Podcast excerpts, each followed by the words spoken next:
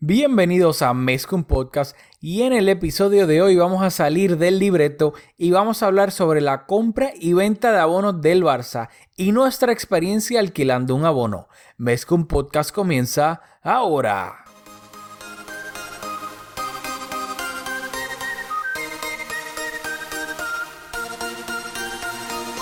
Kevin Roland, contigo empezó todo. Som el millor club del món, diguin el que diguin. Vinga el Barça i vinga Catalunya! Apreteu els cinturons, que ens ho passarem bé. Bienvenidos a Mezcum Podcast, podcast dedicado a cubrir toda la actualidad del Fútbol Club Barcelona. Les habla Rafa Lamoy junto a Julio Borrás. Dímelo, Julio. ¿Qué está pasando? Saludos Rafa, saludos a todos y a todas las que nos escuchan. Hoy vamos a hablar de los abonos, si son legal o no comprarlos o alquilarlos, el precio, cómo los compramos, nuestros asientos, cómo eran. Así que si eso les interesa, se les va a gustar. Uy, nos fuimos legal, nos fuimos técnicos, pero antes de empezar a discutir esto, recuerden que nos pueden seguir en las redes sociales, en Twitter, en Facebook y ahora en Instagram también, bajo Mes que un podcast, Mes que un podcast en todas nuestras redes sociales. Ahí ponemos cada vez que hay un episodio nuevo y también comentamos sobre los partidos, especialmente en Twitter, así que nos pueden seguir en todas las redes sociales. Por último, también por favor recuerden suscribirse a Mes con Podcast, donde sea que escuchen sus, sus podcasts, iTunes, Spotify, Anchor, eh, Podbean, donde sea. Porque de esa manera, si le dan subscribe, automáticamente les van a salir todos nuestros episodios nuevos tan pronto los grabemos y los subamos. Así que por favor suscríbanse y lo último en iTunes, recordarle que es bien importante si nos pueden dar reviews de 5 estrellas en iTunes. No es porque no porque los queramos ni nada por el estilo para subir nuestro ego ni nada, es que de la manera que funciona el formato de iTunes, mientras más reviews de 5 estrellas tiene un podcast, más sale en el home, en el feed de los podcasts y le va a salir a una persona que tal vez le gustan los podcasts en español, le gusta el Barça, pero no sabe que existe Mezcum Podcast. Así que de esta manera pues nos ayudan obviamente a tratar de llegarle a la más gente posible, que al final de todo es la, es la meta que, que tenemos aquí. Muy bien. Dicho eso, vamos a comenzar hablando sobre si es legal o no eh, alquilar o comprar un abono. Eh, primero que todo, si es de su interés, si están en España, si están en Barcelona y lo desean hacer, háganlo de la manera correcta. Pónganse en la lista de espera del club, que es larguísima. Esperen unos cuantos años y van a poder tener acceso a, a ver todos los partidos del Barça. Pero si no puedes hacer eso, si, no, si eres impaciente, pues hay unas áreas grises en las cuales se pueden navegar y eso es lo que vamos a hablar de momento y luego vamos a dar nuestras anécdotas y vamos a contar todo lo que, lo que nos pasó, cómo los compramos y tal. Pero para comenzar, de la página del club, ahí tienen como unas preguntas frecuentes y dice categóricamente, sí, podrás ceder el carnet y el abono a otra persona, pero cabe recordar que tal como establecen los estatutos del club, está prohibida la cesión onerosa de los abonos. Y esa es la palabra clave, la palabra onerosa. Así que, dado que está prohibida la sesión onerosa, nosotros nos apoyamos en la teoría de que mientras el beneficio recibido por el socio no ascendiera por encima de los gastos derivados del abono, no estamos haciendo nada en contra de los estatutos del club. Así que, aunque hubo una contraprestación, no tuvo unos fines lucrativos, sino que el pago fue meramente compensatorio, es decir, siempre y cuando la contraprestación, la contraprestación no suponga un negocio lucrativo y se puede entender como una forma de contribuir a los gastos de mantenimiento del carnet y su renovación anual, no hay problema. ¿Por qué? Porque el carnet se, reanuda todos los años y hay unos gastos, así que mientras tú pagues en arroz y lo que el socio pagó por comprar ese abono, pues no estás infringiendo los estatutos del club y estás navegando esa área crisis y tienes acceso y no hay ningún problema. ¿Qué tienes que decir de todo eso, Rafa? Bueno, primero que todo, si lo quieren hacer por la vía legal, legal, no tan solo tienen que ponerse en la lista de espera, sino que tienen que ser socios. ¿Y qué pasa? Para tú ser socio del Barça, prácticamente es imposible si tú no vives en Cataluña. ¿Por qué? Porque de la manera en que funciona ahora, para tú ser socio del Barcelona, primero tú tienes que sacar el carnet de compromiso. Y ese carnet de compromiso lo tienes que sacar presencialmente. que significa, pues, creo que bastante self-explanatory, pero significa que lo tienes que sacar en las oficinas del Barça que quedan al, al, lado en los predios del Camp Nou. Tan pronto tú saques el carnet de compromiso, tienes que renovarlo presencialmente cada año por tres años. Por ende, si tú estuviste viviendo en Barcelona, si fuiste de viaje a Barcelona, tú puedes técnicamente sacar el carnet de compromiso en las oficinas del Camp Nou. Pero luego, para que cualificar para ser ya un socio oficial, tienes que renovarlo cada año presencialmente, obviamente en Barcelona, y luego de eso, ya el tercer año, de ya tú haberlo renovado cada año presencialmente, entonces que técnicamente eres socio oficial, ya no tienes ningún carnet de compromiso, sino eres socio con todos los beneficios, y entonces ahí es que entonces puedes aplicar a estar en la lista de, de espera para un abono oficial. Así que prácticamente ahora, si tú quieres ser socio del Barcelona, es prácticamente imposible si no vives en Barcelona, a menos que vayas a viajar cada año a Barcelona para renovar el, el carnet de compromiso. Y este, en cuanto al otro, sí, creo que fuiste bastante claro en arroz y habichuela. Esa área gris siempre y cuando, si, la, si el, el socio abonado pagó lo que fuese, 400 euros al año por esa, ese abono, y tú se lo alquilas por 400, obviamente él no está sacándole ningún valor a eso. Simplemente está recibiendo el dinero para atrás porque tal vez él no va a poder ir a todos los juegos del Camp y no quiere perder el abono como tal, pero él no está sacándole un dinero extra per se. Así que técnicamente el área es gris, pero legal. Claro, y esto no es definitivo, esto, es una teoría en la cual nosotros nos, estamos, apoyamos, porque no queremos infringir en, ningún estatuto del club, aún no siendo socios, somos fanáticos del Barça y no, no, queremos hacer nada malo. Así que nada, eso yo creo que está todo bastante, aunque es todo un poco raro, está todo bastante hablado.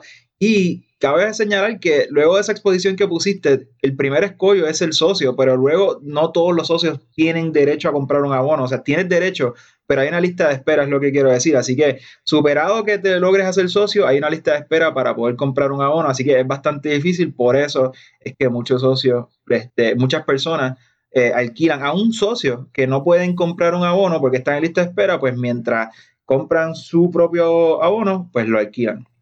Claro, porque el problema es que hay mucha gente que va a Barcelona a, estudiar, o sea, de, de intercambio. Y pues como nos pasó a nosotros, obviamente somos fanáticos del Barça, queríamos, queríamos ir, si estábamos viviendo en Barcelona, no queríamos ir solamente a uno o dos juegos, queríamos ir a todos si, mientras estuviésemos allá. Y obviamente esta es una manera más económica de tú poder ir a todos los juegos del Barça sin tener que estar cobrando las taquillas individualmente que te van a salir un ojo de la cara. Más los problemas de logística que no todas las taquillas salen a la venta tan fácilmente, algunas no salen a la venta, etcétera. So, esto es una manera mucho más safe desde ese aspecto de asegurarte tener pues un, abono, un carnet de abono que te, que te asegura la entrada del Camp para, para todos los partidos. Pero el riesgo es a quién se lo vas a alquilar.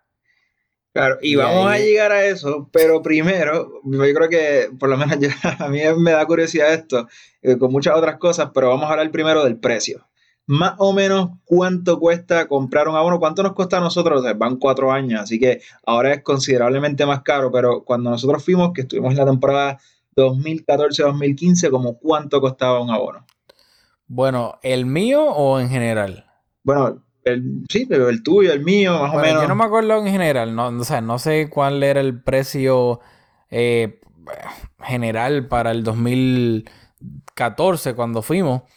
Pero, por ejemplo, yo si mal no recuerdo, y esto no es específico, porque en verdad no recuerdo bien, yo creo que yo pagué por alquilar el carnet de abono y el y el y también tenía que tener la tarjeta de socio porque eran las dos porque necesitabas las dos para entrar a los predios eh, yo creo que 500 de 500 a 550 euros si no me equivoco y yo estaba en, la segunda gradería eh, detrás de la portería eh, derecha. No sé si eso técnicamente es la portería sur o norte. Creo que es la portería sur. Pero básicamente cuando lo están viendo por televisión, que tienen pues, la segunda gradería, dice Mezcum Podcast. Que Mezcum Club. Club. este, ojalá dijera Mezcum Podcast. y pues sí, la vista que ustedes eh, tienen del Camp Nou cada vez que ven los partidos, yo estaba detrás de la portería que queda a mano derecha, en la segunda gradería, y lo que pagué, pues por todo, fue yo creo que de 500, de 500 a 600 euros. No recuerdo bien exactamente cuánto fue. Bueno, pues yo pagué alrededor de 450 dólares por el abono, pero en ¿Dólares o euros? Euros, quiero decir, de euros. Ah pero en diciembre hay que renovar el carnet de socio, que es algo diferente al abono, y el carnet eh, fueron como algunos 95 euros, eso sí no lo recuerdo, pero creo que fueron como algunos 95 euros, alrededor de 100, quizás un poquito más, un poquito menos, así que en total fue un poco más de 550 euros por todos los partidos que promedia, qué sé yo, 30 euros por partido. Sí, o sea, yo también tuve que, hacer eso, lo de que tuve que pagar un poquito extra después porque se tiene que renovar la, pues, el, el carnet de socio. Por eso dije give or take de 500 a 600 porque no sé que tuve que pagar un poco más después, pero no recuerdo cuánto exactamente.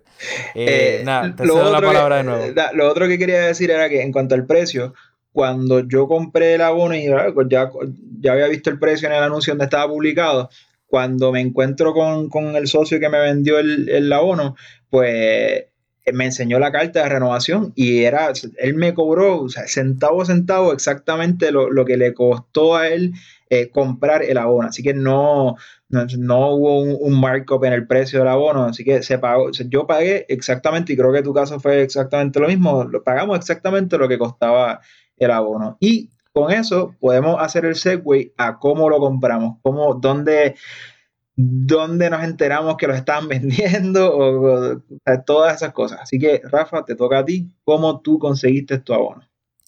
Bueno, no voy a mencionar la página como tal, pero en una página de internet, literalmente yo puse en Google abonos Barcelona.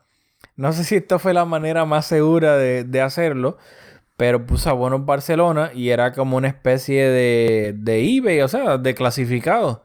Y ahí pues habían varias personas que ponían anuncios, pues, valga la redundancia, anunciando que alquilaban su, su abono por el precio que fuese y el lugar que fuese en, el estadio y obviamente pues ponían su información, etcétera.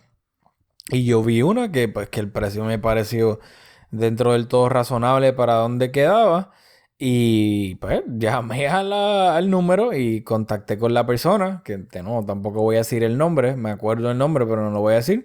Me encontré con él o ella. Ah, no sabes si fue mujer o si fue hombre. Y entonces me encontré con él o ella. Y de nuevo lo mismo. Eh, me cobró exactamente lo que. Inclusive, me cobró no lo que había porque, por ejemplo, cuando nosotros llegamos en octubre de 2014, ya si no me equivoco, habían pasado dos, juegos de, Liga del Barça en el Camp Nou. Así que él hizo la matemática, porque no me acuerdo ahora, y, y restó lo que hubiese costado esos dos partidos. Son ni siquiera terminé pagando el, el, monto total. O sea que él, de nuevo, él no tuvo ningún beneficio whatsoever de o sea, no tuvo una, un beneficio oneroso, como se diga, o no tuvo plusvalía de nada, simplemente recuperó lo que había gastado hasta ese momento. Porque pues una, era una persona que, que no quería perder el abono, pero tampoco quería tener que pagarlo completo porque por X o Y razón en ese momento de su vida no iba a tener la posibilidad de, de estar yendo al Camp Nou para todos los partidos porque no era una persona que vivía en Barcelona, vivía pues en, Cataluña, pero no en Barcelona. así que tenía que ir al, al Camp Nou en, coche, o sea, y era pues todos los días, era pues, una trayectoria bastante fuerte. Y no, no, nada interesante sobre ese intercambio, fue bastante Es que straightforward. lo, lo que pasa es que no quiere, o sea, no, el intercambio fue chévere, o sea, la persona me trató bien, nada, o sea, siempre hay como que ese poquito de, de miedo de que no te estén cogiendo de pensuaco y cuando tú vayas a entrar al Camp Nou no te digan, mira, by the way, esto son counterfeits, son, ¿sabes? No son reales. Y ahí día a día entre pues perdí 500 y pico de euros. Pero con la persona que yo me encontré fue, no voy a decir dónde me encontré, porque ahí me salió un gallito, porque fue cerca del Camp Nou y yo no creo que alguien escuche esto. Quién sabe si después esto, alguien de la junta de Bartomeu, que by the way, Bartomeu, excelente trabajo que está haciendo con el Barça. Este, eh, legit, no lo digo relajando. Y este, no vayan a escucharlo y después se pongan a investigar ahí en los lugares que vamos a decir o algo. Así que, eh, no, en ese aspecto no tuve como que ninguna historia así graciosa ni nada de- del otro mundo. O sea, lo compré, lo más, lo alquilé, perdón, de lo más bien y todo súper chévere. Esa fue ¿Y tu experiencia. Pues, Ajá. mano, yo, pues fue bastante similar. Yo me metí en una página de internet. Tú lo compraste primero, recuerdo, porque lo, lo ideal hubiese sido comprar los dos abonos juntos. Pero, y habían personas que estaban vendiendo abonos juntos, pero por una razón u otra, como que nunca pudimos coordinar bien. Y pues, tú lo compraste, creo que unos días antes, una semana antes, y luego yo lo compré. Y nada, lo mismo, encontré un, un, un anuncio, busqué la localización en el, en el Camp Nou, hay páginas que te dan hasta una foto, así que más o menos lo vi, me gustaba cómo se veía y nuestra comunicación fue toda por email porque como tú sabes yo no tenía teléfono, así que nos, nos comunicamos por correo electrónico y decidimos coincidir en una cafetería, al banco, saqué el dinero y saliendo de la universidad estaba bastante nervioso porque tenía como 500 y pico de euros eh, encima, yo nunca tengo cash y para mí es, tener 20 euros encima para mí es mucho porque nu- nuevamente pago todo con tarjeta y tenía 500. Entonces le digo a un compañero del máster, pues yo, yo soy una persona de, yo diría que de estatura promedio eh, y de peso promedio. Esta persona era como 5 pulgadas más bajita que yo, la persona más cercana en el máster. Digo, mira, acompáñame por si acaso pasa algo, no sé. Y nada, el compañero me acompañó y nos encontramos. Y nada, yo tenía un montón de curiosidad porque esta persona era un socio del Barça de muchos años. Y yo tenía como que un montón de preguntas y cuéntame de cuándo eres socio y, y todas estas cosas. Y, y sus respuestas siempre eran bien vagas. Y entonces como que me, me empezó a poner nervioso y yo como que, ay, los asientos, ¿y dónde, dónde es el asiento? Y él como que pues, no recuerdo bien. Y yo como que, espérate, cuando tú me estás vendiendo un asiento y tú no sabes dónde es, yo se ve bien. Y él como que, sí, se, se ve, se ve bien, de todo, de todo el campo, de todo el campo se ve bien. Y yo como que, anda, mano. Como que o sea, no me contestó ninguna pregunta, ninguna inquietud con, con nada específico. Y luego me di cuenta que fue porque eh, creo que su, él tenía, su familia lo usaba, él, él no parece que no había ido al campo en mucho tiempo. Así que nada, pues le- me dio el, el carnet, me dio el abono y le, le di el dinero y hasta ahí quedó esa interacción. Entonces, pues, de nuevo, de nuevo, yo pasaron, no sé, quizás una semana o dos, no recuerdo realmente, hasta que fue el primer partido y donde para comprobar si en efecto lo que yo tenía en la mano este, tenía, era válido y, funcionaba. Así que fue, fue como un, periodo entre que lo compré y que pudimos ir al campo que fue bastante, con bastantes nervios. Y lo más gracioso de esto, para lo- los que no lo saben, es que yo hice todo esto primero que Julio. Así que yo fui primero y recuerdo que fue, si no mal no recuerdo, contra el Eibar en el Camp Nou. Y Julio no fue a ese juego. O sea, Julio se perdió. Yo creo que ese fue el único juego que se perdió, entre comillas, de los que yo fui. So, yo técnicamente fui un juego más que Julio en esa temporada. Y pues obviamente... No, pues, tú, bendito porque tu socio te, te, te- se dio, regaló el, el, el, el partido benéfico. Ah, bueno, ese no. Ok, verdad, verdad. Pero, pero la cosa es que yo pues ya pasé por todo el proceso primero que Julio y ya yo había entrado al Camp Nou con mi abono primero que Julio. Por ende, pues ya yo estaba relax porque dije, pues ni modo, o sea, ya yo estoy legal, este es un abono, esto no es fake. Pero todavía está Julio, todavía pues tenía esos nervios de que era el que el que me lo vendió no sabía ni, ni, ni cómo se veía bien desde la silla, será de embustes, ¿no? Y yo recuerdo los nervios de Julio de que, o sea, esos días antes del partido era como parecía, yo creo que Julio ni antes de casarse estuvo tan nervioso. no, te lo juro que no. Porque, ¿sabes? Y vamos, ya vamos a pasar la página, vamos a hablar de, los asientos y de, y de, la entrada y todo, y todo cómo funciona eso. Ya aquí empiezo yo y luego te cedo para que tú nos cuentes. Porque va por la misma línea. Para entrar al Camp Nou, primero hay un perímetro, hay una, una verja bastante grande, y, a esa, y ese, ese perímetro tú accedes a él a través de unos portones en donde unos celadores pues te piden el carnet. Tú tienes dos tarjetas, la del carnet y la del abono. Pues en este primer portón tú enseñas la del carnet que tiene la foto del socio o la socia. Pues eh, naturalmente, o sea, esto era una persona que teníamos edades completamente diferentes, era todo diferente. Pues yo estoy, esta es la primera, yo estoy súper nervioso porque ahí es donde más evidente, porque no, el, el abono pues no tiene foto, cualquier persona lo pasa. Pero es, uno puede ceder el abono, un familiar, un amigo, no hay ningún problema con eso, pero igual yo no sé si este que yo tengo en la mano es válido. Así que esa primera vuelta yo estaba súper nervioso, enseño la foto de la persona que no se parece nada a mí y sin mucho, en realidad no lo miran mucho. Yo creo que lo que mira es que todos los años al renovarlo cambia el diseño de la tarjeta. Y yo lo que creo que mira es que la tarjeta más o menos sea, sea igual que, la, que, el año que, está yendo al partido.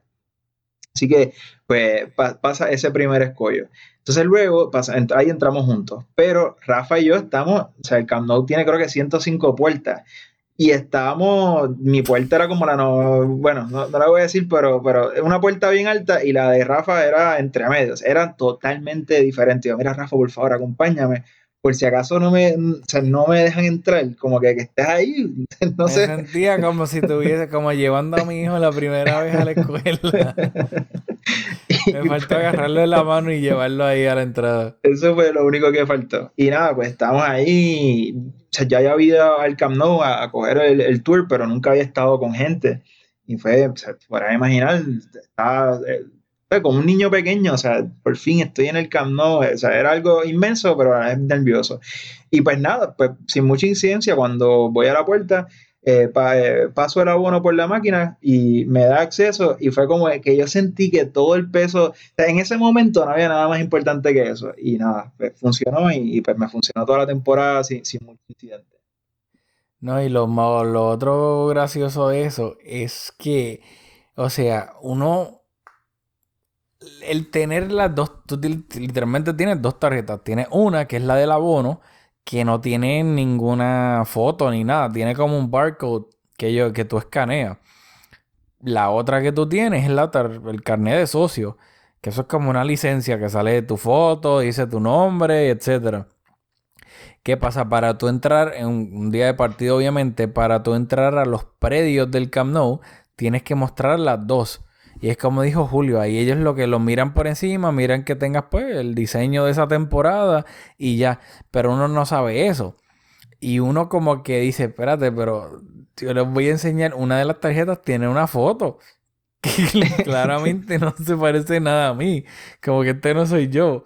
Y esa, pues ese nerviosismo de tener que ahí enseñar las dos, una de ellas teniendo una foto, era, espérate, pero que no vean. Y yo las enseñé así, su, o sea, súper shady, súper rápido, como que por encima. Y las enseñé así. Cuestión de que con el dedo gordo de la mano estaba tapando la foto, porque yo no sabía. Y entonces, pues eso me da mucha risa. Y después, cuando yo llego a la puerta como tal, pues básicamente tú, la que, tú, tú escaneas la tarjeta del abono. Ellos tienen ahí una maquinita como si tú estás en el supermercado o haciendo una compra y es plip y escaneas el barcode. Pero tú lo puedes hacer. Pero también tú se la puedes dar al ayudante del Camp Nou y él o ella la agarra y hace plip y lo agarra y lo pasan ellos mismos. Entonces que yo siempre he pasado. Por eso mismo. No, yo también. ¿Qué pasa? La primera vez que yo voy, yo la paso. Y las primeras dos veces no la cogía bien. como que no hacía plip, plip. Creo que fue la segunda. Y entonces la muchacha se ofrece, ah, no, te ayudo. Y yo ahí, no, no, no, yo lo tengo, ay, como que no me ayude, porque yo no quería que ella la cogiera la tarjeta y de momento, pues no sé, viera algo raro suyo. No, no, yo mismo lo paso, no te preocupes. Y yo ahí sí como que, tratando de que la agarrara y cuando por fin hizo plip, yo como que, ay, no, siempre, te lo juro, como que por más que ya habíamos ido varios partidos, siempre tenía como un poquito de adrenalina que ese no fuese a ser el día que tal vez me dijeran algo. Así que. Claro, porque era un primero era un ejercicio de confianza con el socio, porque él en cualquier momento, ahorita estaba leyendo las preguntas frecuentes y tú puedes, si, se te pierde, pues lo puedes renovar. O sea que él puede decir, mira, se me perdió le daba una tarjeta nueva y pues ya perdíamos el acceso. Y también, pues, el club, a veces que, que hacen como, no, no quiero decir redadas, porque esto no, esto no es nada criminal, pero, pero sí violaría los estatutos del club en otras circunstancias. Pero bueno, el punto es que el club podría, ¿verdad?, denegarte el acceso, el socio podría cancelarlo. Así que uno está como que, wow, como que este va a ser el día que me van a cancelar o no me van a dejar entrar. Y a mí tampoco se me fue en toda la temporada. Sí, pero exacto. Pero las redadas más bien lo que hacían era. Sí, es los clásicos cuando, cuando. no, no. Y el negocio de la gente que. De los socios abonados que, por ejemplo, venían y les daban sus carnetas a X grupo de personas. Y a un intermediario. personas, a un intermediario. Y ese intermediario pues, los alquilaba obviamente por un precio mayor para tener un beneficio y pues ahí había un negocio de que tanto el, abonado se ganaba algo extra como ese intermediario y pues ya claro, ahí se están beneficiando, que eso es lo que estaba hablando Julio. Este, y ahí sí, pues obviamente el Barça hace redadas, etcétera, y toda la cuestión. Pero pues lo de nosotros en ese caso, o sea, en ningún momento nadie sacó un beneficio extra. Todo fue se calculado fríamente lo que en ese momento se estaba pagando por lo que pagó esa persona exactamente. Bueno, pues vamos a hablar de nuestros asientos. Ya entramos al Camp Nou. cómo, cómo, era tu asiento, cómo, cómo era llegar a él, o algo que te resaltó, algo diferente, otros eventos deportivos que había ido, la gente alrededor de tu asiento. ¿Cómo, cómo fue esa experiencia? Bueno, ya yo había ido en el 2010 al Camp Nou. Yo mi primera vez yendo al Camp Nou fue en, el, en abril 2010, que pues viajé de Puerto Rico a Barcelona solamente para ver ese juego del Barça, que fue contra el Arsenal en la Champions, el partido de vuelta, que se acabó 4-1 y Messi marcó los cuatro goles. Y, y un saludo a ahí. E, exacto. Estaba que un un este pana de nosotros que es fanático del. Bueno, no sé, no hablo con él hace tiempo si todavía es fanático del Arsenal. Eh, y yo estaba en la tercera gradería Camp estaba más alto que donde fue mi abono cuando en la temporada del triplete, que fue la 2014-2015. Y ya pues ya tenía ese conocimiento de que los asientos eran bien apretados, o sea, los asientos son diminutos, por no decir, o sea, de para enanos. Y para colmo, están todos súper, súper pegados uno al otro. O sea, tú estás hombro con hombro con la persona que está al lado tuyo. Así que, pues, no me sorprendió, entre comillas, un poco la incomodidad del asiento porque ya había ido anteriormente. No sé si a ti te pareció lo mismo en cuanto a eso. Sí, no, definitivo. Comparado con los estadios, nuevamente, o sea, tenemos una.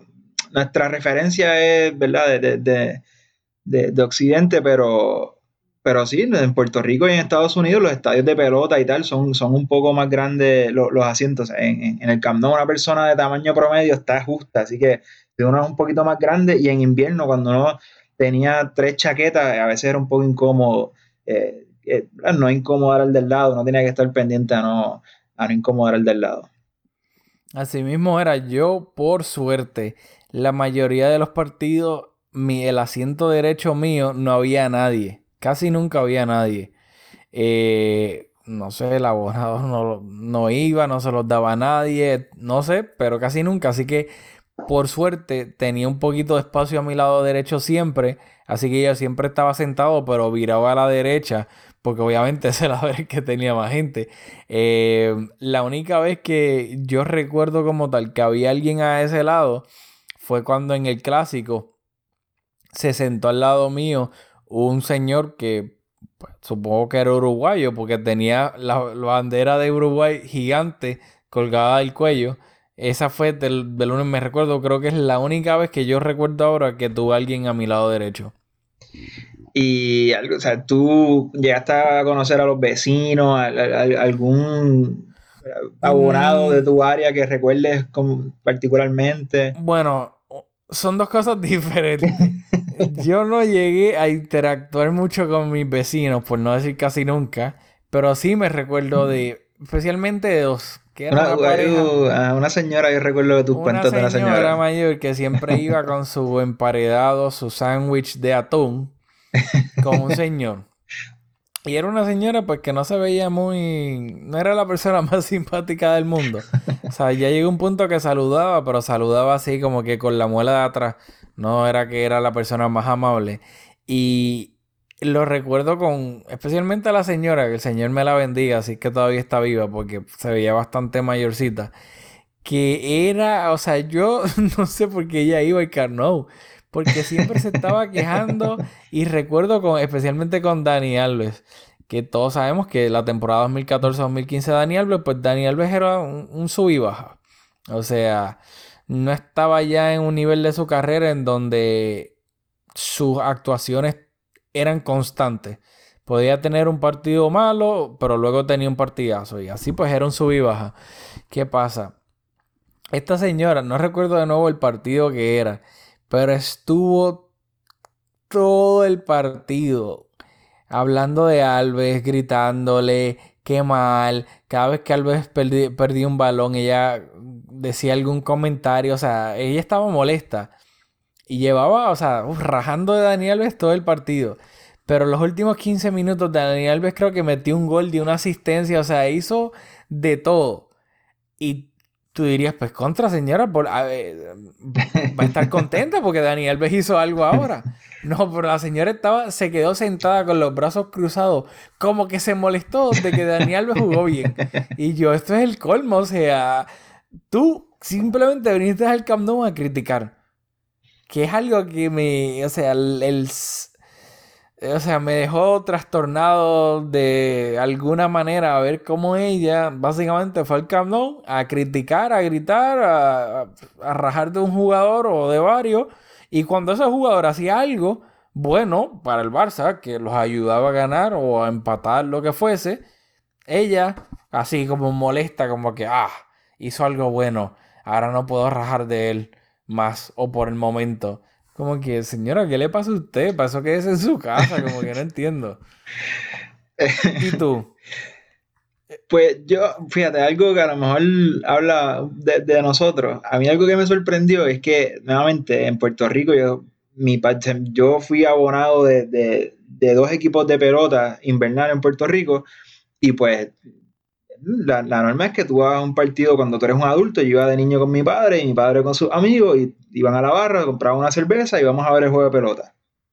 Pues algo que yo no sabía.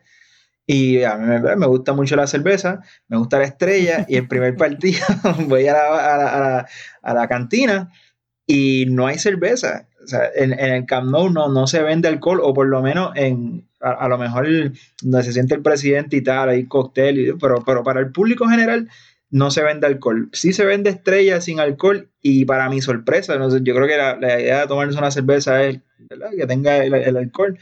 Y, pero mucha gente las compraba. mucha gente compraba las estrellas sin alcohol.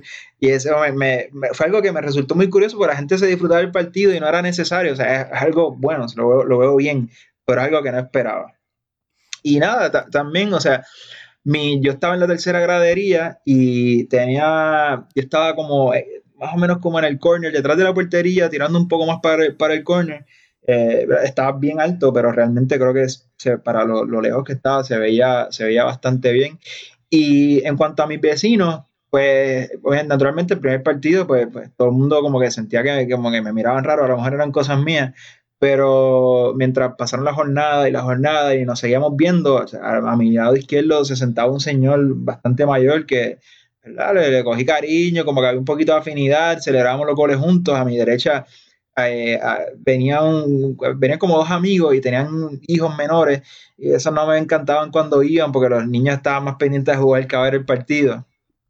Y detrás de mí se sentaba una familia igual, como que no, ya como que no nos, no nos dábamos la mano, pero había como una afinidad, a veces celebrábamos los goles, era, uno se saludaba, era, era bastante cordial. Y otra cosa que me llamó la atención en, en parte del modelo de negocio de los, de los equipos en, en América, eh, no sé en América, pero en Estados Unidos y en Puerto Rico, es ¿verdad? las ventas de la cantina. O sea, tú entras a un partido de, baloncesto, de, de, la NBA o de baloncesto superior y tú no, no puedes entrar con cosas porque en el estadio se venden un montón de cosas. En cambio, al Camp Nou tú puedes entrar con tu bolsita y con tus cosas que te vas a comer y tal. Y los primeros partidos eh, veo que todo el mundo tiene el, el, bocata de, del chorizo o de, pan con tomate y era en el entretiempo todo el mundo en el Camp Nou sacaba su bolsita, por eso uno lo ve cuando empieza la segunda mitad, todas las bolsas volando por el Camp Nou y todo el mundo se comía sus sandwichitos. Yo como que así. Ah, Entonces, de camino al Camp Nou, tienen los, los, sándwiches así, todo en una, una mesa y decenas y decenas y decenas de sándwiches. Me gusta de tortilla de patata. Y como que eso era algo que me hacía sentir como parte de, como que ah, yo pertenezco aquí. saludo a mi corillo que nos sentamos juntos y tengo mi bocata y cuando empieza la segunda, antes de, cuando se acaba la primera edad, me voy a comer mi bocatita aquí de, de tortilla de patatas para pertenecer de verdad al, al Camp. A mí eso me chocó cuando fui la primera vez en el 2010 porque ahí me pasó lo mismo. Primero que todo, tan pronto el árbitro en el juego del Arsenal Barça pita pues, para el entretiempo todo el mundo hace y sacan el bocata, que allá le dicen bocata, que a nosotros le decimos sándwich, emparedado, como lo quieran decir. Y lo gracioso es que yo dije, ¿qué pasa aquí? Aquí tú puedes traer el sándwich, como que, ¿qué es esto?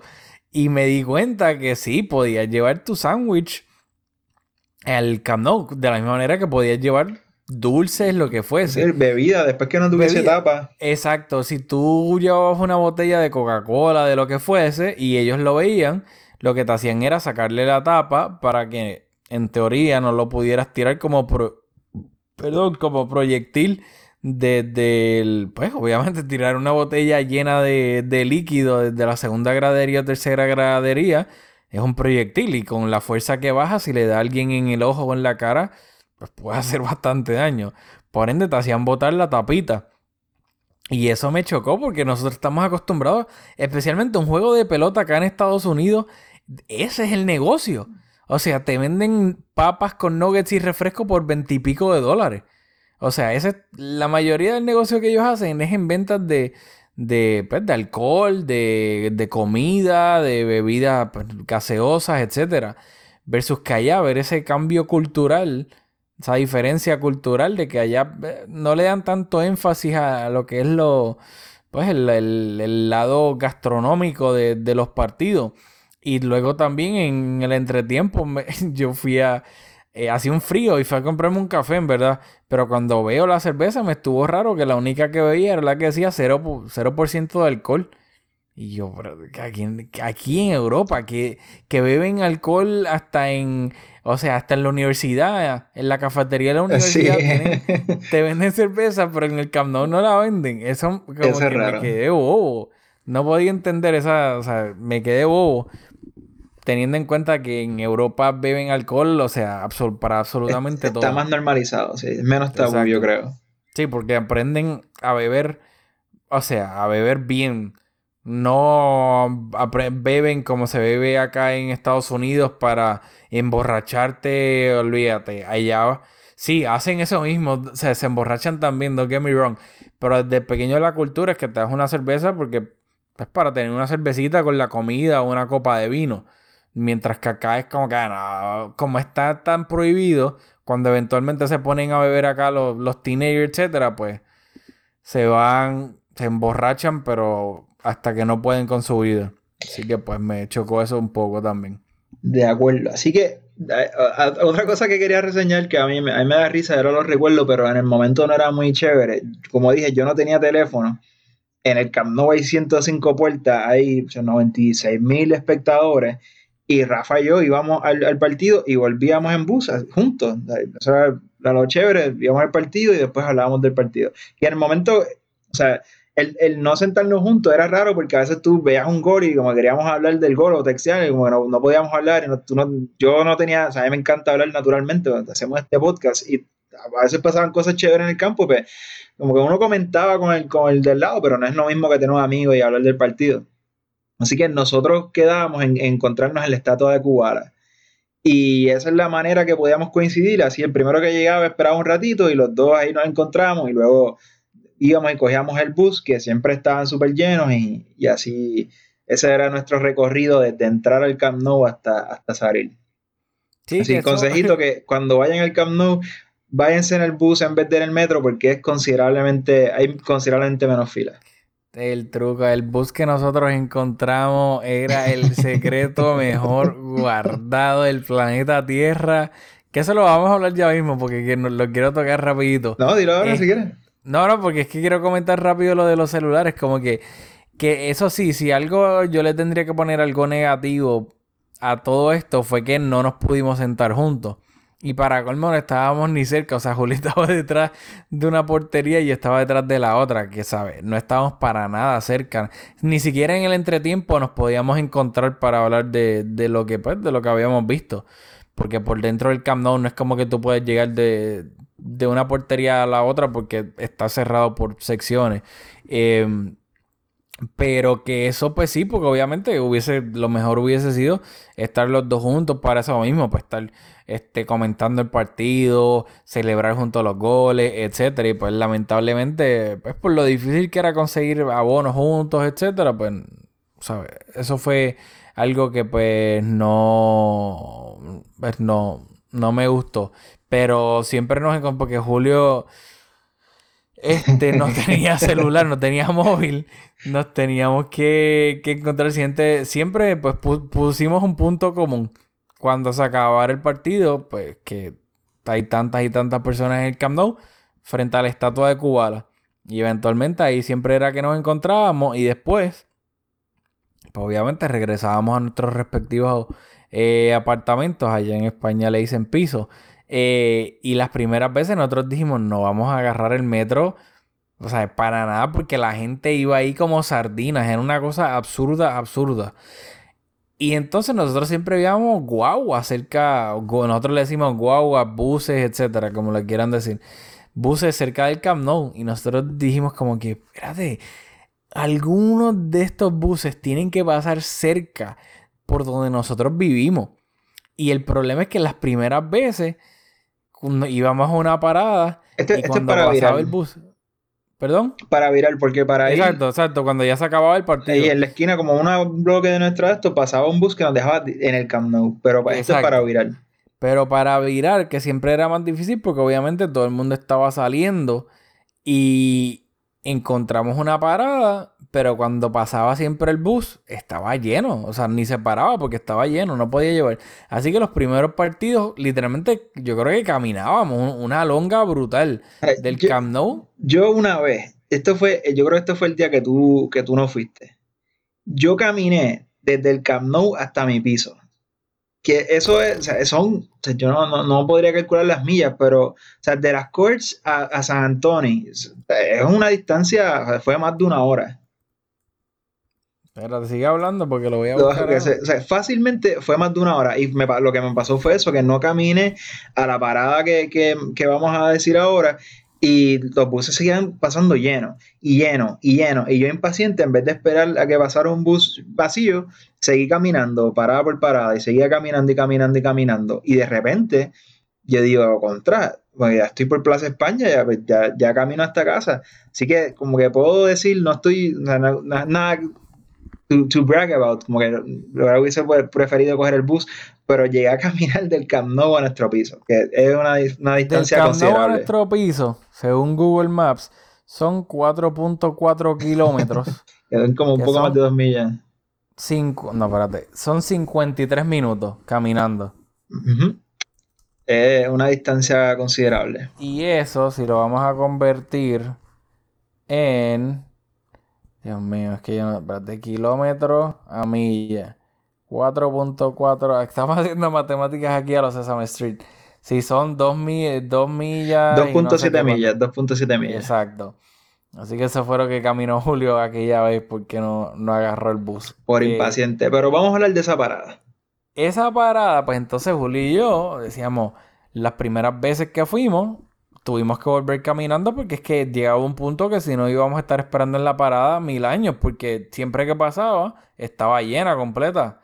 Así que nosotros dijimos, espérate, que esto en algún lado, esta guagua tiene que salir de algún lado donde esté vacía. Y nos pusimos a averiguar en internet, en Google, etcétera, el número de la guagua, por dónde era que empezaba. Hasta que una nos dio con caminar un poquito más y miramos una parada y tenía dentro de todos los números que tienen las paradas, tenía el número, creo que era D20, si no me equivoco. Y cuando vinieron, yo, Julio, yo creo que esta es la parada porque dice D20. Y, y la dirección, pues, es para donde nosotros vivimos. Y de momento llega la guagua, el bus. Y cuando llega el bus, el D20 llega vacío, vacío. Nosotros fue como que una película como que... ¡oh! Nosotros, wow, como que we hacked el Matrix. O sea, descubrimos dónde empieza el bus. Y fue como una, una satisfacción tan grande porque nos sentamos ahí como que, wow, we cracked the code. Y de ahí íbamos relax. Y poco a poco veíamos que cómo se iba llenando el bus hasta que llegaba un punto en que nosotros obviamente estábamos sentados porque éramos de los primeros en, el bus. Y la gente ya ahí como sardina apretada en el medio y nosotros tranquilos sentados hasta que nos dejaba en una parada bastante cerca de donde vivíamos. Y pues ahí obviamente ahí sí nos bajábamos y caminábamos como tres o cinco minutos Sí, es como increíble que nadie se le ocurrió. O sea, en toda la temporada éramos, básicamente, casi siempre éramos los únicos que nos montábamos en esa parada. Si caminar un poquito más a la parada anterior y, te evitabas una fila de, de, una fila bastante considerable. Es como impensable que además nadie se le ocurrió. Pero Increíble, pero cierto.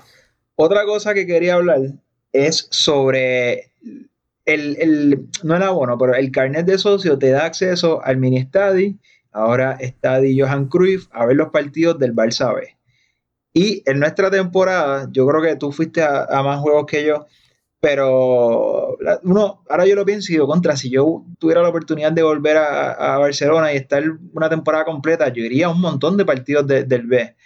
Pero en aquel momento, estos son los jugadores más importantes de la plantilla en aquel momento, o los que en aquel momento tenían más proyección. Sergi Samper, Adama Traoré, eh, Don Go, Munil, Sandro y Halilovic, que en papel son un montón de jugadores que en aquel momento se proyectaban como que tenían posibilidad de llegar al primer equipo y en aquella temporada Munil tu, este, disputó partidos con el primer equipo, obviamente Sandro, eh, Adama también tuvo minutos con el primer equipo.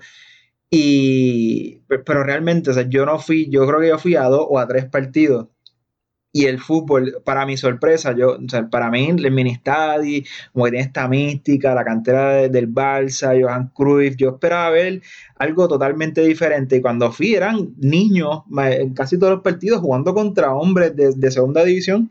Y muchas veces el, el, Barça era el equipo inferior. Y, ¿verdad? Ahora vamos a hablar de, de quizás algunos brevemente jugadores que nos llamaron la atención, pero para mí fue un poco una decepción de ir a ver partidos en el mini y que usualmente los partidos estaban completamente vacíos y que ver a los chavales del filial como que, ¿verdad? Pasándolo un poco mal porque físicamente eh, a veces estaban en desventaja y por lo menos en esa camada como que no había una, una superestrella así que, que, que, no, que fuera un incentivo ir a ver los partidos en el mini. Así que eso fue un poco una decepción.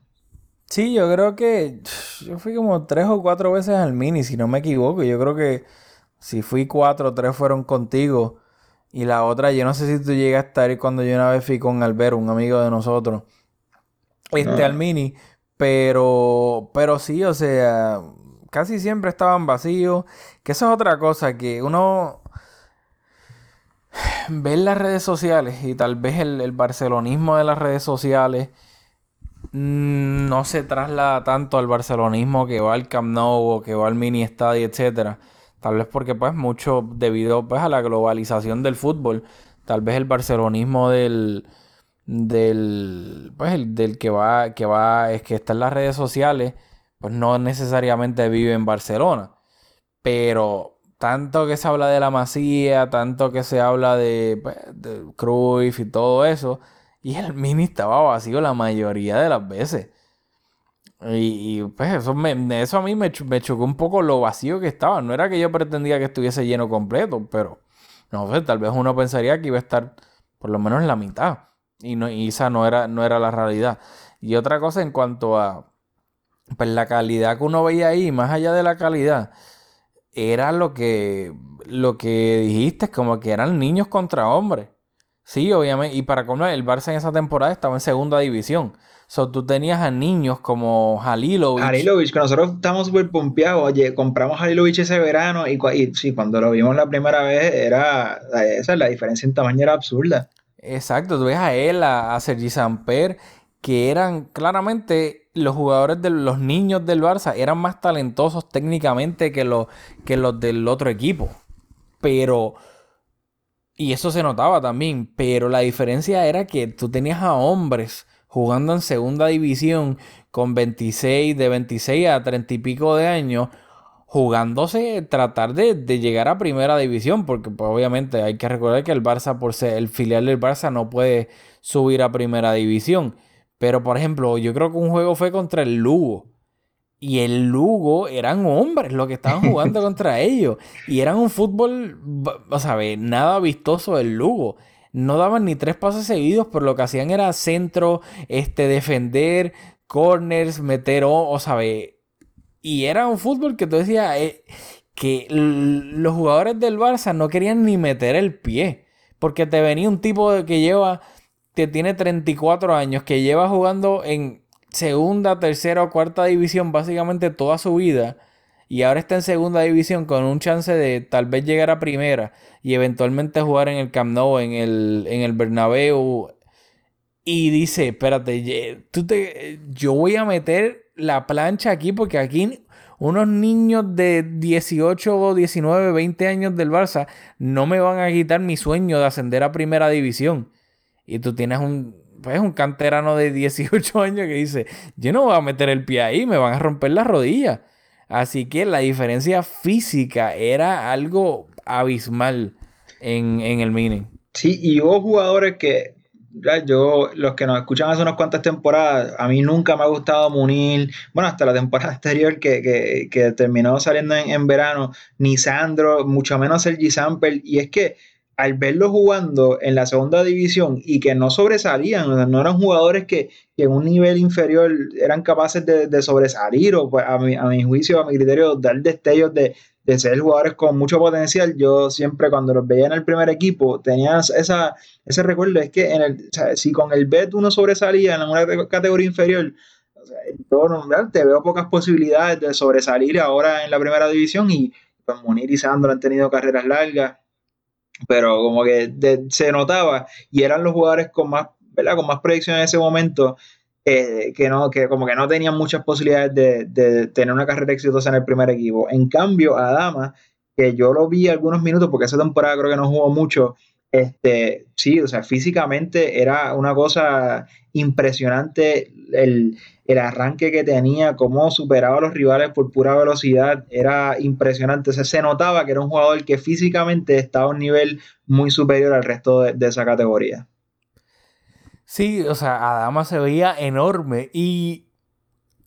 Uy, sorry, estoy bostezando, pero estamos, son las 11 y 48 de la noche, así que tengo un poquito de sueño, pero disculpen. Eh, pero Adama, físicamente, tú lo veías y se veía como los adultos del, del, del resto de los equipos. Lo único que Adama, si por ejemplo Adama siempre hacía la misma tiraba el balón hacia adelante porque sabía que era más rápido que el lateral que lo estaba defendiendo y obviamente le ganaba por velocidad y luego se entraba. Pero ahí mismo yo decía, ok, esto en segunda división, te, perfecto, te sale. Pero cuando tú tengas en primera división a un lateral, o sea, físicamente no superior a ti, sino igual que tú, tú no le vas a poder hacer la que estás haciendo aquí de tirarle el balón más adelante para ganarle por velocidad. Así que nada, eso fue algo que noté que era algo de que, ok, esto te está funcionando en segunda división, pero la cantidad de veces que esto te va a funcionar en primera va a ser muchísimo menos, sin duda alguna. Pero yo obviamente no me recuerdo del equipo, pero Adama llegó a marcar en un partido que del primer equipo. Estoy seguro, fue, fue en mi portería y lo, recuerdo. Probablemente, yo no lo recuerdo, pero a lo que me refiero es que. No, no, sí, sí, no, el tiempo te la razón. O sea, no, en segunda división, 8 le salían bien, o 7, 7 u 8, él podía irse de su, de su marca en primera división ibas a poder hacer eso de 10 veces, te iba a salir 2 o 3, si acaso. Porque claramente los jugadores de primera división ya, ¿sabes? Estaban mucho más completos físicamente y la diferencia no iba a ser tanta. Porque de la misma manera que había una diferencia física entre los Halilovic y los Sergi Samper con el resto de los jugadores de segunda división, también había una diferencia física de Adama con ellos. O sea, Dama físicamente era un jugador que no estaba para jugar en segunda división, sino para estar jugando en primera. Pero pues la ventaja que tenía en segunda división, uno sabía que no le iba a tener para nada en la primera división. Y bueno, de esa camada, ¿verdad? Yo creo que ninguno de, esos jugadores ha tenido una carrera muy exitosa, así que por eso fue que no fuimos a más partidos porque nuevamente fue un poco una decepción. Así que dicho eso, yo creo que cubrimos todos los puntos que teníamos para, para el episodio de hoy. Espero que, fue algo que, se disfrutaron. Yo creo que en los casi cuatro años que llevamos, o esta es la cuarta temporada, es la primera vez que hacemos un episodio donde no estamos hablando de un, de un partido. Si les gusta, por favor, escríbanos, como que, mira, vuélvanlo a hacer hablando de otras cosas. Podemos traer invitados que tengan otra experiencia. O si no les gusta, pues nos lo escriben también y no lo volvemos a hacer. sí, este, si tienen alguna duda también de lo que hablábamos, que alguna parte o no le entendieron bien o quieren saber más sobre algo específico de lo que hablamos de los abonos, etcétera, porque también he tenido gente que pues supo que pues que yo, por ejemplo, que yo había vivido en Barcelona, que tuve abonos del Barça, etcétera, y pues me hacían preguntas de cómo conseguirlo, etcétera. Así que si alguien pues tiene alguna duda respecto a eso, en confianza en Twitter nos pueden escribir en at borrasjulio y a mí en at aldamuy. Este, también nosotros ponemos todos los links de nuestras redes sociales en, en cuando publicamos los episodios. Así que nada, ahí pues nos pueden escribir cualquier duda que tengan. El próximo fin de semana, gracias a quien sea que ustedes crean, el Barça vuelve a jugar fútbol, jugamos el sábado contra el Valencia en la liga y luego jugamos a mitad de semana contra el Borussia Dortmund en Alemania y obviamente estaremos para el próximo fin de semana eh, grabando un episodio para analizar todo lo que pasó en ese partido en el Camp Nou contra el Valencia. Así que nada, nos vemos en la próxima en Mezcum Podcast.